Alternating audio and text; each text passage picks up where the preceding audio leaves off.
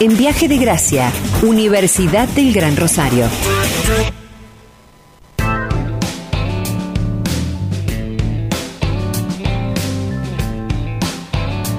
Esta es una presentación de Universidad del Gran Rosario. Un gran abrazo a todo el equipo de UGR, a su rector, a José Luis Aguirre, amigo personal y amigo del programa, a Javier Maki, también un amigo eh, del programa, un amigo personal, el presidente de Fundación del Gran Rosario y a todo el equipo de UGR, por ejemplo, me acuerdo de Romina González, entre tanta valiosa gente. Y nosotros tenemos el gusto de volver a recibir aquí en el programa a quien charló con nosotros eh, anteriormente acerca del ciclo de licenciatura en diseño de espacios interiores.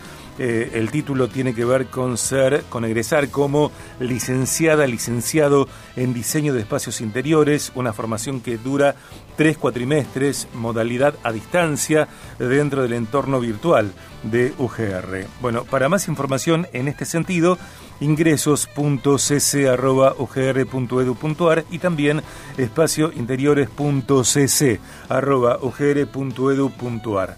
Vamos a recibir para hablar hoy de casas inteligentes a quien es arquitecto, egresado de la Universidad Nacional de Rosario, máster en diseño interior, egresado de Universidad de Salamanca en España, director de la carrera de Espacios Interiores de Escuela Superior de Diseño que pertenece a Universidad del Gran Rosario. Un gusto recibir en el programa a Mario Elena. Mario, bienvenido. Sergio de este lado. Hola, ¿qué tal Sergio? ¿Cómo estás? Muy bien, feliz 2022. Igualmente, ¿eh? igualmente para vos y, la audiencia. Bueno, eh, qué tema apasionante el que nos acerca hoy eh, la Escuela Superior de Diseño que pertenece a la Universidad del Gran Rosario, porque el tema de hoy es casas inteligentes cuando la tecnología está al servicio del confort. Y vamos a introducir esta entrevista, si te parece Mario, comentando que eh, de acuerdo a un artículo que, encontramos en la producción de, UGR, específicamente eh, dentro de para, dame un instante que lo tengo por acá, de, bueno, de lo que se genera desde la Secretaría de Comunicación de la Universidad, de ahí tomamos este texto. El confinamiento por la pandemia del coronavirus despertó nuevas necesidades relacionadas al confort en el hogar. Al permanecer más tiempo en casa, las personas comenzamos a interesarnos más por lograr mayor comodidad a partir de la domótica. Primera pregunta, ¿qué es la domótica? Bien, bueno, la domótica es una disciplina bastante nueva, digamos, que involucra eh, todo lo que tiene que ver con las automatizaciones dentro de una vivienda o cualquier otro espacio que uno quiera eh, incorporar la tecnología para facilitar la vida. Digamos, esto tiene que ver em, con, eh, como te decía, automatizaciones o, em, eh, digamos, elementos que permiten em, hacer que algunas cosas funcionen con, con a través de la tecnología. Por ejemplo, eh, bajar una cortina, enrollar o subirla a través del celular, cambiar el color, el tipo de luz, eh, si querés luz cálida, luz fría en un ambiente, eh, bueno, acceder a un electrodoméstico, no sé, por ejemplo, el lavarropas lo podés encender desde tu celular. Esas son algunas de las cosas, por decir algo, por ahí más comunes que involucran a esto que es la domótica, que tiene que ver con el Internet de las cosas, como las cosas empiezan a, vincularse a través de un sistema que se comanda luego eh, o a través de, una pantalla, digamos, eh, ubicada en un lugar del, del, del hogar o a través de, por ejemplo, un teléfono inteligente. Claro. Eh, estamos repasando algunos párrafos del artículo que aparece eh, en la web de Universidad del Gran Rosario, en el cual está entrevistado el ingeniero eléctrico Damián Bernardini, que forma parte también de, la comunidad desde ya, y, leemos, bueno, algunas apreciaciones que vos compartís, Mario, que tienen que ver con eh, las posibilidades de mejoras en la calidad de vida que permite la, la domótica, tal cual lo enumerás, y podemos citar que la domótica existe desde hace varias décadas en todo el mundo, en los años recientes gracias al avance de las nuevas tecnologías, en particular el constante desarrollo de la comunidad inalámbrica, la transformación de una casa tradicional e inteligente se volvió más accesible. Es decir, te pido que nos expliques esto. ¿Estamos en la transición de casas tradicionales a casas inteligentes?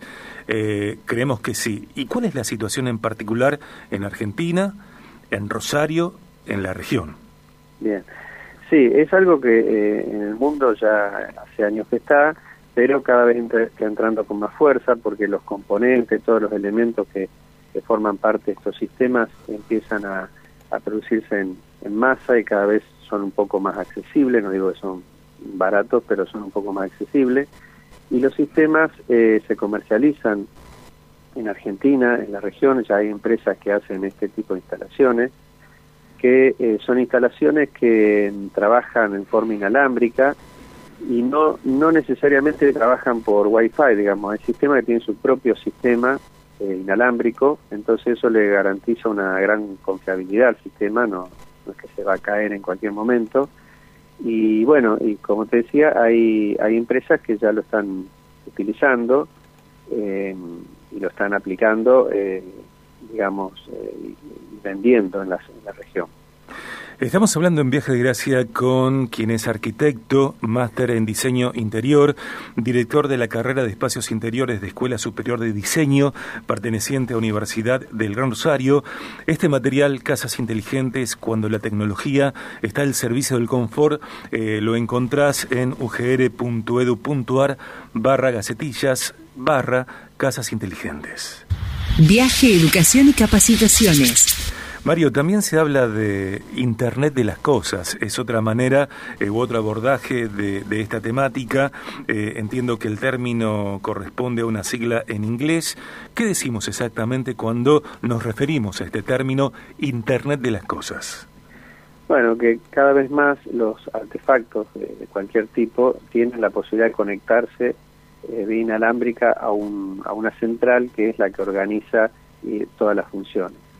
Por eso, desde una lámpara hasta un electrodoméstico o a un motor de un portón se pueden interconectar en este sistema que eh, luego se puede eh, fácilmente acceder, ya te digo, desde cualquier, eh, por ejemplo, teléfono inteligente. Bien. Esto también, para aclarar algo importante, no es solo una cuestión de confort, porque uno lo, lo cuenta así, ya, qué bueno, que, pero no es imprescindible no, en muchos casos sí puede ser imprescindible porque hay personas que, por ejemplo, tienen discapacidades, tienen problemas a lo mejor motrices o, simplemente una persona mayor le cuesta abrir una cortina enrollar grande.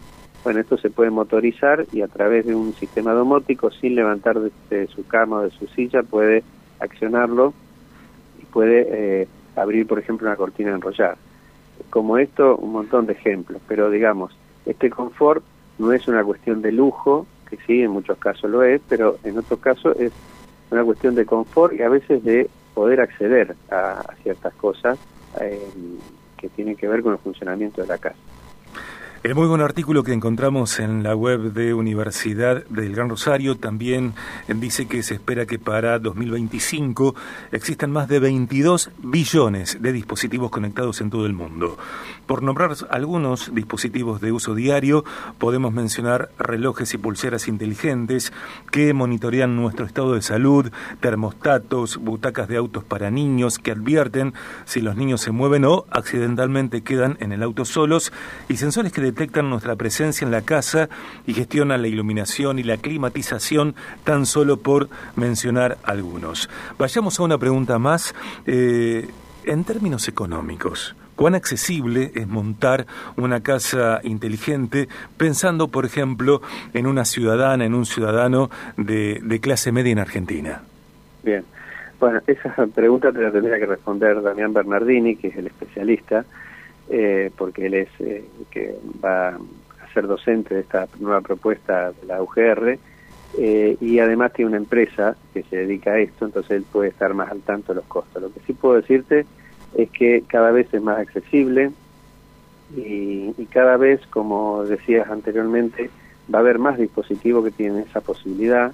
de hecho, si uno quiere armarse su propio sistema, vienen ya, bueno, existe estos sistemas de Google que, uno puede interconectar con este asistente Alexa que uno le habla y, y bueno, eh, cumple una función domótica y entonces lo que quiero decir es que no sé exactamente el costo, no te lo puedo decir, pero cada vez es más accesible. Y, te digo que, bueno, eh, para una casa, por ejemplo, que se va a hacer de cero, el, el costo a lo mejor de, esta instalación domótica no, no es... No, influye grandemente en lo que es el costo general. Eh, depende del tipo de casa, por supuesto pero eh, y menos aún en una pequeña instalación que puede ser el principio de una automatización total de la casa para un determinado artefacto, como por ejemplo esto muy común de eh, electrificar una cortina enrollar y poder accionarla desde un artefacto eh, como un celular o un portón.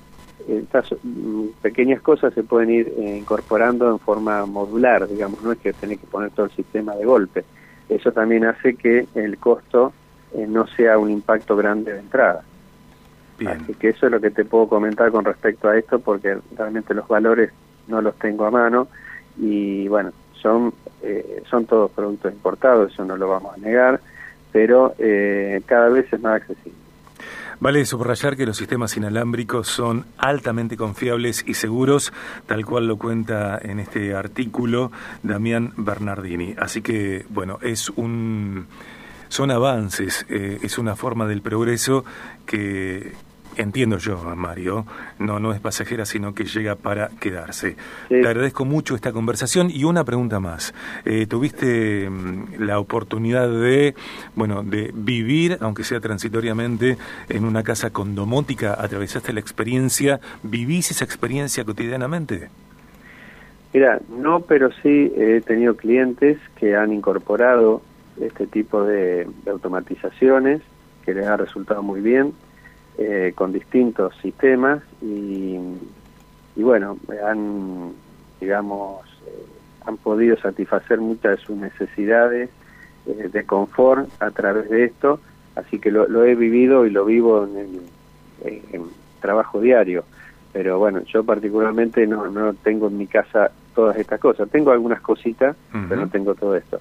Pero sí realmente eh, es algo que, como vos decías, viene para quedarse, cada vez va, a ser más eh, la cantidad de, cosas que se van a poder hacer y bueno, es eh, importante empezar a conocer esto y sobre todo lo que nosotros estamos proponiendo desde el estudio en la licenciatura es que los futuros licenciados en diseño de espacios interiores tomen conciencia de esto y sepan aplicarlo, sepan de qué se trata, cómo se trabaja y bueno, por eso hay una materia que trata este tema en la carrera. Para más información, ingresos.cc.ugr.edu.ar. Para más información, espaciointeriores.cc.ugr.edu.ar. Ciclo de licenciatura en diseño de espacios interiores. Licenciado, licenciada en diseño de espacios interiores es el título. Tres cuatrimestres, modalidad a distancia, entorno virtual UGR. Mario, un placer volver a entrevistarte. Eh, me encantan los temas que estamos charlando con vos y espero que próximamente, prontamente, eh, volvamos a hacer una entrevista. Gracias. Cómo no, Sergio, te dejo un gran abrazo. Igualmente. Gracias también a toda la Universidad del Gran Rosario. Un beso a Marité y a todo el equipo.